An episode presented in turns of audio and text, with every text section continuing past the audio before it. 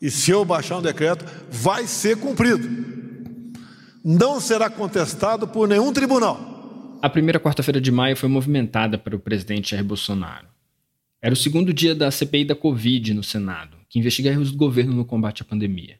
E Bolsonaro aproveitou um evento sobre um assunto sem qualquer relação com o tema para dizer que quem era contra o tratamento precoce da doença era canalha, insinuar que a China criou o vírus como arma biológica e ameaçar um decreto para proibir medidas de isolamento social editadas por prefeitos e governadores. No meio de tanta bravata, uma outra não recebeu muita atenção. Somos cerceados, com muitos que me apoiam são cerceados. Estamos na iminência de um decreto para regulamentar o marco civil da internet, dando liberdade e punições para quem, porventura, não respeite isso. Eu sou o João Paulo Vicente e no episódio de hoje do Dadocracia a gente vai falar sobre os riscos dessa regulamentação do marco civil da internet no contexto atual. Big data really is changing the world. Inteligência artificial. O vazamento de dados. Surveillance state. Uso de dados pessoais. Sabe onde estão por sua localização. Dadocracia, o podcast de tecnologia e sociedade do Data Privacy Brasil. O presidente Jair Bolsonaro pegou um ar aí nesse dia. Ele estava irritado, saiu dando patada para tudo que é lado e ameaçou usar o marco civil da internet como arma numa disputa complexa que envolve a atuação das big techs contra o discurso de ódio. Nessa mesma quarta-feira, antes da fala do Bolsonaro, o Oversight Board do Facebook havia mantido a decisão de bloquear o ex-presidente dos Estados Unidos, Donald Trump, da plataforma. A gente fala de tudo isso hoje, começando pelo Marco Civil da Internet. E quem está aqui comigo para isso é a Bruna Martins dos Santos e o Rafael Zanata, ambos pesquisadores do Data Privacy Brasil. E aí, Bruna? Olá, tudo bem, João? Tudo bem, Rafa? Tudo bom, Zanata? Tudo bem, João. Semana meio triste no Brasil, né? Mas vamos levando. Prazer estar aqui. A gente gravou esse episódio na sexta-feira, um dia depois de uma ação policial catastrófica, uma verdadeira chacina na favela de Jacarezinho, no Rio de Janeiro. O Brasil tá complicado. Antes da gente seguir, eu queria lembrar que o Datocracia é apoiado pela OneTrust, plataforma líder em tecnologia para gestão de privacidade, segurança, governança de dados e conformidade. O nosso e-mail para você mandar uma mensagem, reclamar do presidente, é dadocracia.dataprivacy.com.br. Agora o Marco Civil da Internet. O Marco Civil foi uma lei pioneira, e não só no Brasil, mas no mundo inteiro. Ele começou a ser discutido na virada dos anos 2000 para os 2010 e ganhou impulso no início da década passada, depois das revelações do Edward Snowden de espionagem do governo americano. Tem um discurso emblemático da ex-presidente Dilma Rousseff na ONU sobre isso em 2013. Ouçam só. Precisamos estabelecer para a rede mundial mecanismos multilaterais capazes de garantir princípios como, primeiro, da liberdade de expressão, privacidade do indivíduo e respeito aos direitos humanos.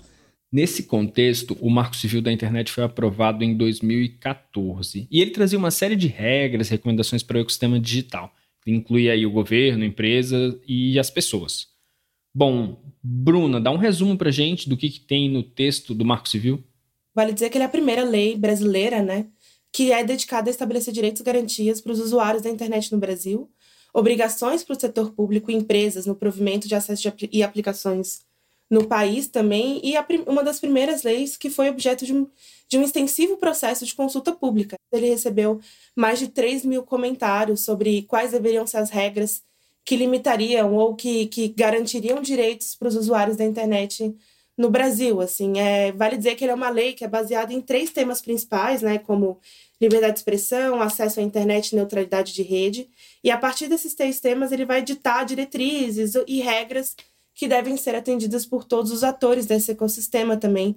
Talvez um dos pontos mais relevantes do Marco Civil para a discussão que a gente vai fazer hoje é o artigo 19, né? o artigo que trata de uma regra de responsabilização de intermediários, mas que, acima de tudo, ele fala que se um conteúdo foi identificado como ilegal ou que necessite, né, que, que gere uma ofensa para outra pessoa, e se o autor desse conteúdo não agir, então se ele não atuar na remoção ou, ou fazer qualquer movimento relativo a isso, as plataformas têm que ser instadas a, a, a agir sobre essa questão e, eventualmente, até remover o conteúdo. Então, a regra de ouro do Marco Civil né, é, é o artigo 19, e vale, nesse sentido, falar também que ele parte de um pressuposto de uma quase que de uma imunidade parcial, né? Então, plataformas não são responsabilizadas até o momento que elas estão instadas a falar sobre ou remover um conteúdo específico.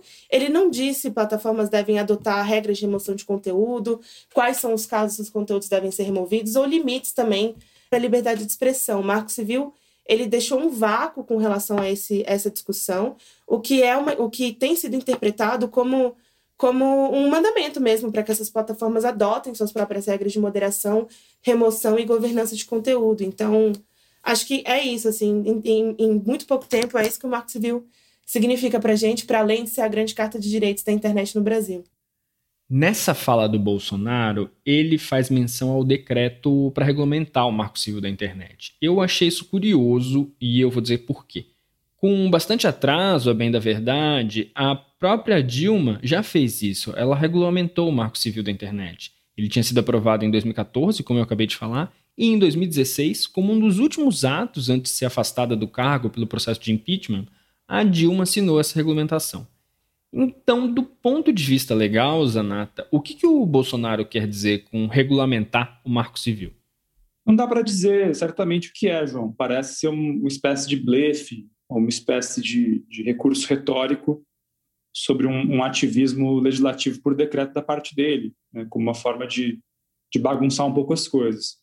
Porque, em termos de, de funções específicas de um decreto, né, em teoria do direito, para que, que serve um decreto por parte do executivo? Ele tem como finalidade é, especificar questões em aberto deixadas por uma lei federal. No caso do Marco Civil, isso aconteceu né, em 2014, quando o Marco Civil tinha ainda algumas questões em aberto sobre o detalhamento do regime de neutralidade de rede, o detalhamento sobre o regime de proteção aos dados pessoais e o decreto de 2016, que é de, de 11 de maio, ele também cria uma estrutura na qual diferentes poderes possuem capacidade de fiscalização. Então, a Anatel, uma função mais de infraestrutura, fiscalização e apurações de infrações neutralidade de rede, a Secretaria Nacional do Consumidor apurando infrações que atingem os consumidores, como no caso de violações de registros de dados pessoais, possivelmente, e o CGI né, é, trabalhando também como uma espécie de supervisor geral, sendo consultado.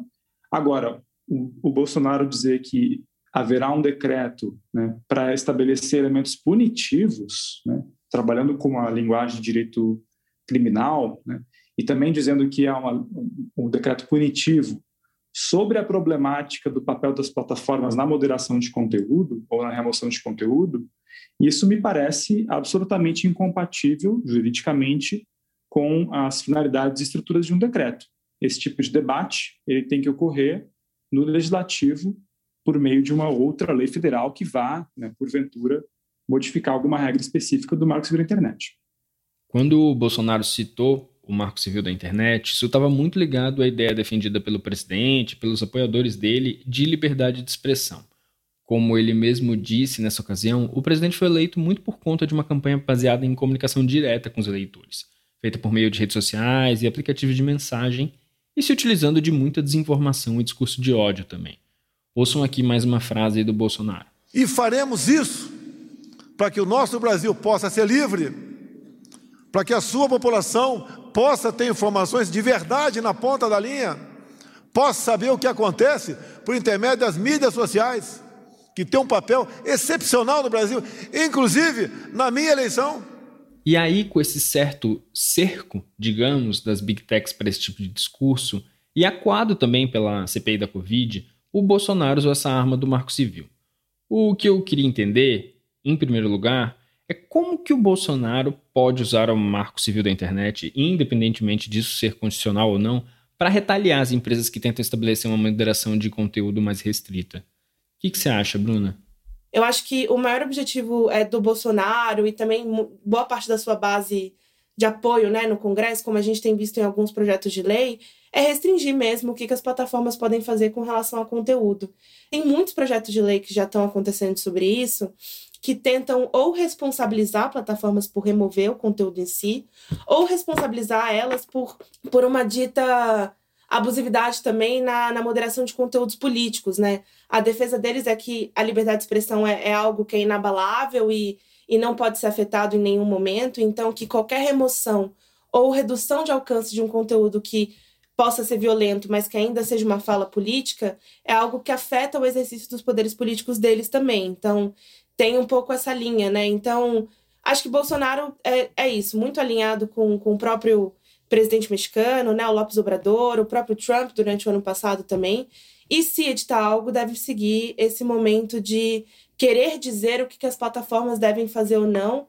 E aí, se um decreto é um meio legal né, é, é, é, é um instrumento legal adequado, isso também a gente não pode dizer, mas, mas me parece que não é um momento, né, nem, nem um lugar específico para regular essa, esse tipo de discussão.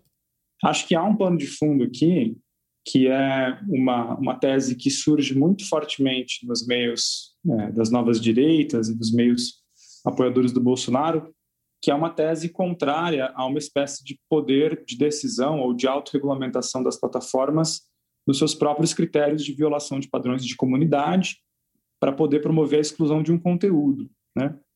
Então, eles têm uma tese, inclusive, que, que não se sustenta né, juridicamente, de que o Facebook ou o Twitter só poderiam remover uma conta se houvesse uma decisão judicial.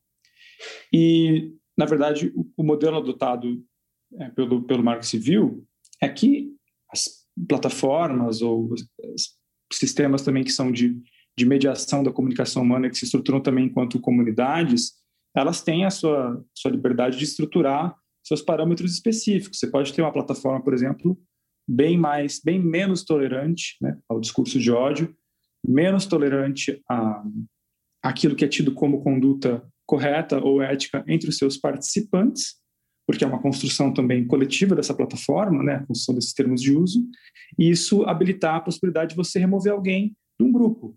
Era como, enfim, quando eu era adolescente, existiam as normas tácitas de como é que a gente se comportava num grupo de MIRC. Né? Diferentes grupos de MIRC ou de IRC tinham as suas regras de que você poderia falar, quando que o seu comportamento era considerado inapropriado, abusivo ou violaria as regras da comunidade. E você era chutado, né? tinha um mecanismo lá, o barra kick, que você chutava alguém do grupo, ou até um barra ban, que você bania permanentemente alguém daquele grupo. E eu acho que essa lógica que vem da internet, do modo como a gente se relaciona né, em, em, certas plataformas, em certos grupos específicos, em certas comunidades né, que se agregam em torno de, de certas plataformas, isso faz sentido quando você pensa nesse tipo de regra. A tese que eles tentam construir é que as plataformas que são indispensáveis especialmente o Facebook e o Twitter, né, que são as amplamente é, utilizadas, essas plataformas não deveriam ter essa possibilidade de remover quando há violação das regras da, da própria comunidade, devendo existir um mecanismo de ordem judicial que habilitasse a decisão de exclusão. Agora, isso é uma loucura. Acho que a gente tem que reforçar justamente esse ponto que plataformas como Twitter e, e, Facebook e outras têm defendido, no sentido de identificação mesmo de condutas que sejam transparentes né, é, para os critérios de remoção.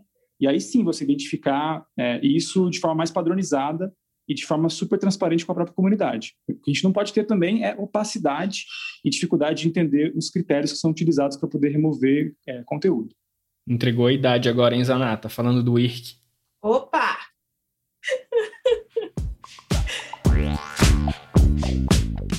Como eu disse no começo do episódio, na mesma quarta-feira, antes desse discurso do Bolsonaro, o Oversight Board do Facebook manteve a decisão da empresa de banir o ex-presidente norte-americano Donald Trump.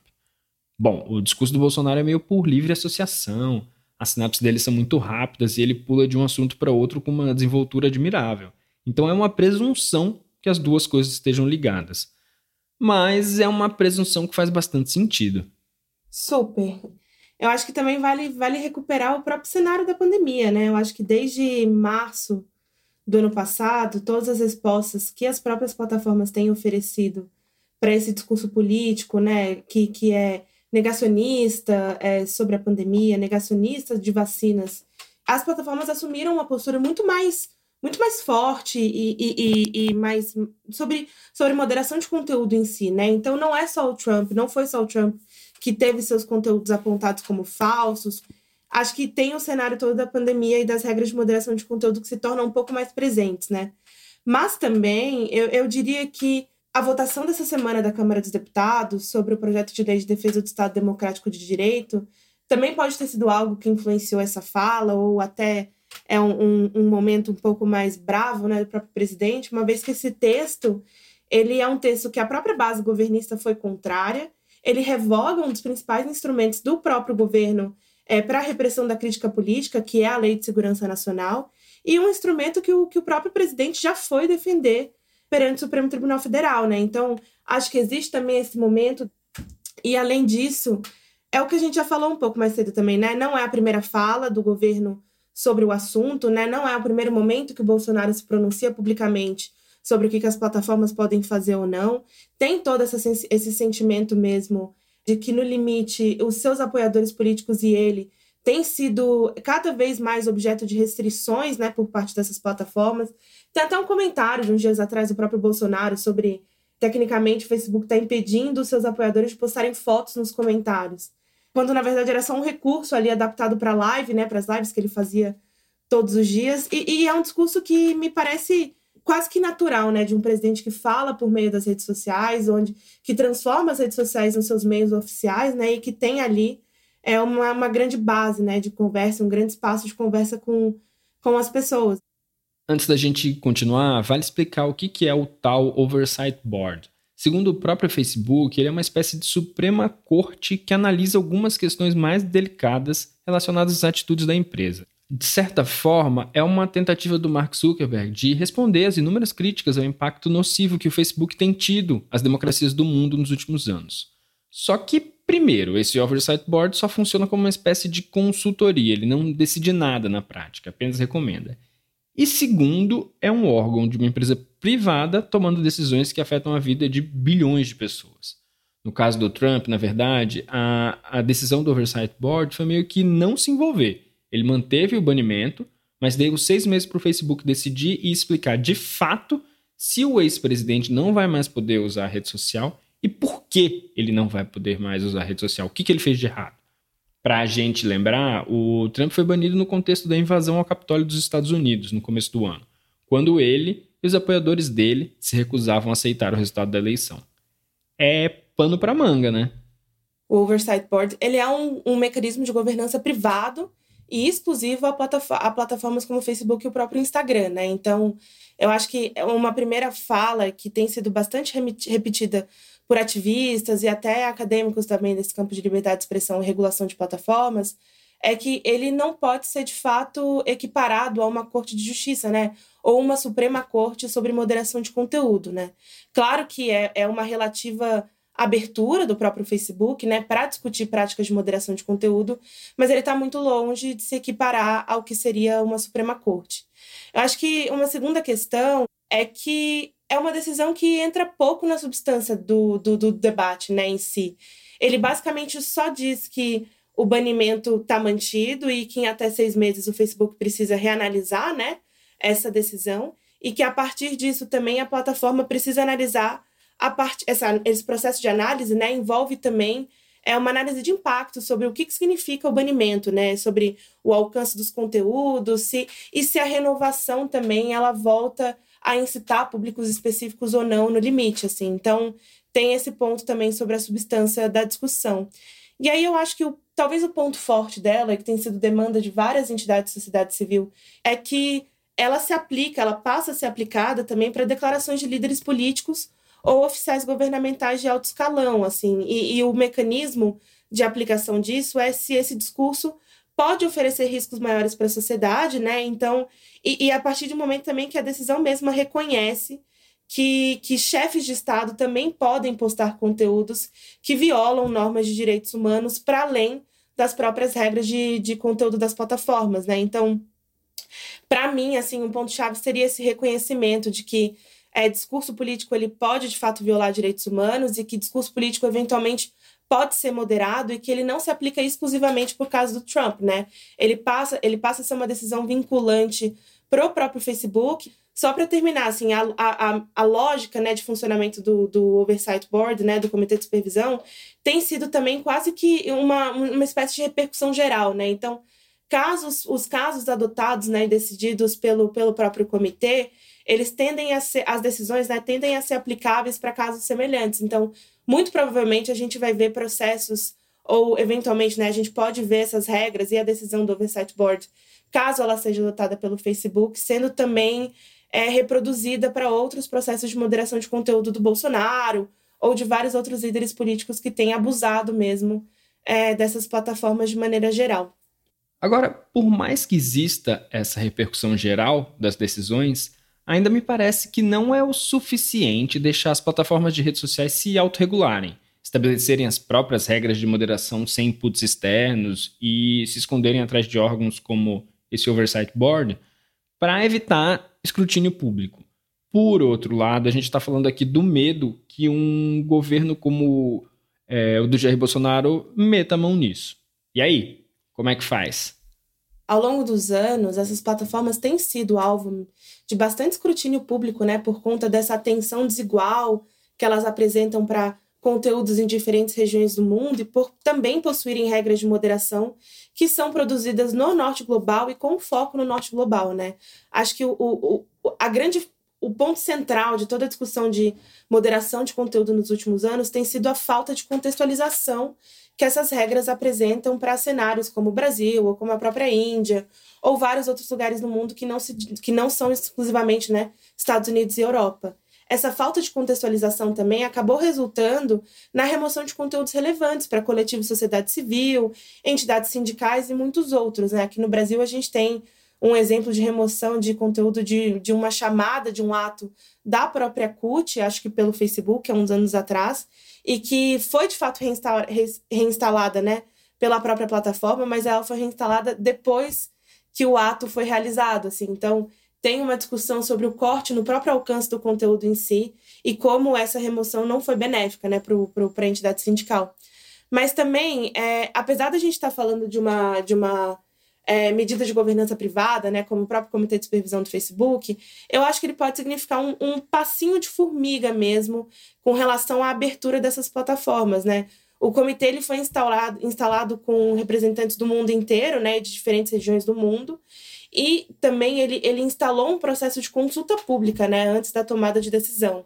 Então, eu acho que pode ser um primeiro modelo, pode ser uma primeira discussão sobre o que, que é essa governança é, de conteúdo, né, a governança de, de conteúdos é, no sentido de moderação, que aponte muito mais na linha de, de participação, mas também recuperando toda a discussão de governança da internet, né, que a gente só vai conseguir evoluir para decisões e, e regras que sejam justas e aplicáveis a cenários diferentes a partir do momento que a gente de fato trouxer e dialogar com movimentos e espaços diferentes do mundo. Porque se a gente continuar no cenário de plataformas regulando a própria atuação sem nenhum tipo de consulta ou input dos outros setores, elas vão continuar perpetuando esse nível de desigualdade, falta de contextualização e, e problemas mesmo né, na sua aplicação.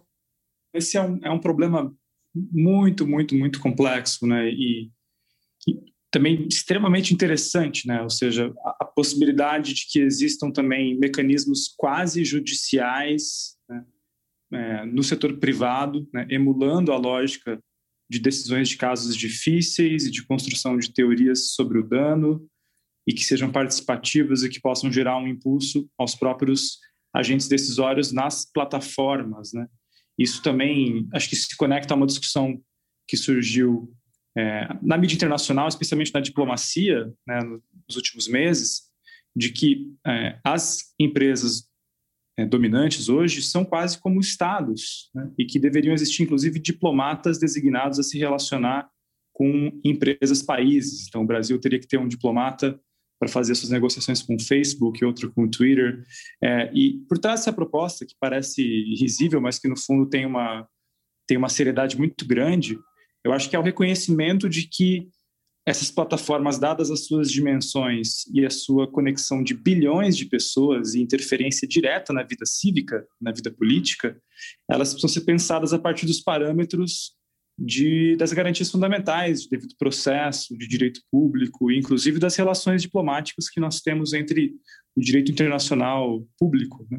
Então, isso é muito interessante né? e, e acho que levanta a bola de como que esses processos podem ser estruturados com essas garantias fundamentais, como que as decisões podem ser é, bem formuladas e bem, bem construídas e terem impacto concreto e se de fato terão, né, se essa governança que é participativa, colaborativa, né, como diz o Marco Civil, essas iniciativas de fato afetam as próprias empresas. A análise feita no New York Times estão apontando também um, um, um, uma avaliação crítica de que tem vários elementos positivos, mas ao mesmo tempo a decisão ela passa uma mensagem do tipo agora é, a decisão está com Zuckerberg, né, reforça também em última análise a, a essa capacidade de decidir é, do diretor da, da, da, empresa.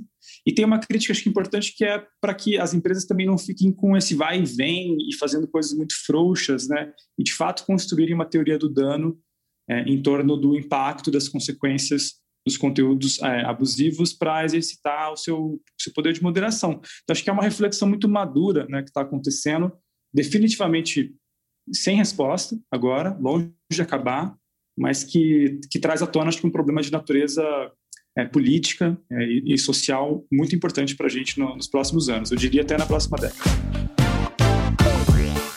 Antes da gente acabar nosso episódio de hoje, eu queria entender, no caso do presidente Bolsonaro de fato seguir essa ameaça de fazer esse decreto sobre o marco civil, o que, que é possível fazer como estratégia de redução de danos? Bom, eu acho que a principal é, tese de, de, de, resistência, digamos assim, é justamente essa discussão formal do que pode um decreto. Né? E se não seria o caso de uma mudança legislativa que se desse pelo parlamento, né, mediada pelos filtros democráticos de representatividade, ou seja, análise dos deputados e senadores, para evitar um, um, decisionismo unilateral por parte do presidente.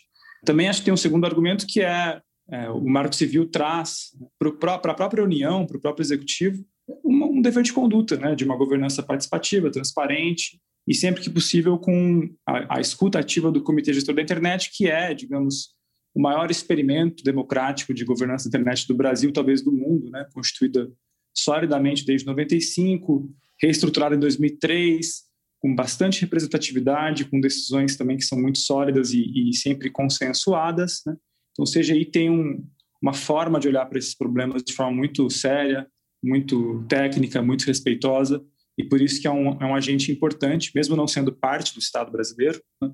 é importante a sua escutativa. Inclusive, o governo tem diversos ministros e, e membros que participam do Comitê de Gestor da Internet, então acho que uma, uma forma de, de, colocar um colchão aí é justamente esses ministros e esses agentes do governo é, puxarem né, a pauta de que é importante discutir isso a fundo com o CGI. Então, vamos torcer para isso. Para além do próprio CGI, existe todo um processo de consolidação mesmo do Marco Civil, é, enquanto uma lei que foi produzida por meio de, de participação social, né, ampla participação social de todos os setores e que me parece ser o, o paradigma a ser seguido aqui, né, nessa, numa discussão de um eventual futuro decreto sobre o Marco Civil, assim. Então, eu vejo o próprio Congresso Nacional também bastante atento ao movimento do presidente, caso ele não atenda toda essa discussão sobre um novo decreto ou uma nova lei que se dedique a alterar o marco civil não atender esses princípios de governança, eh, de governança da internet, de participação multissetorial, né? Eu vejo o Congresso bastante atento a esses movimentos, assim. A gente tem também todo o debate do projeto de lei das fake news, né?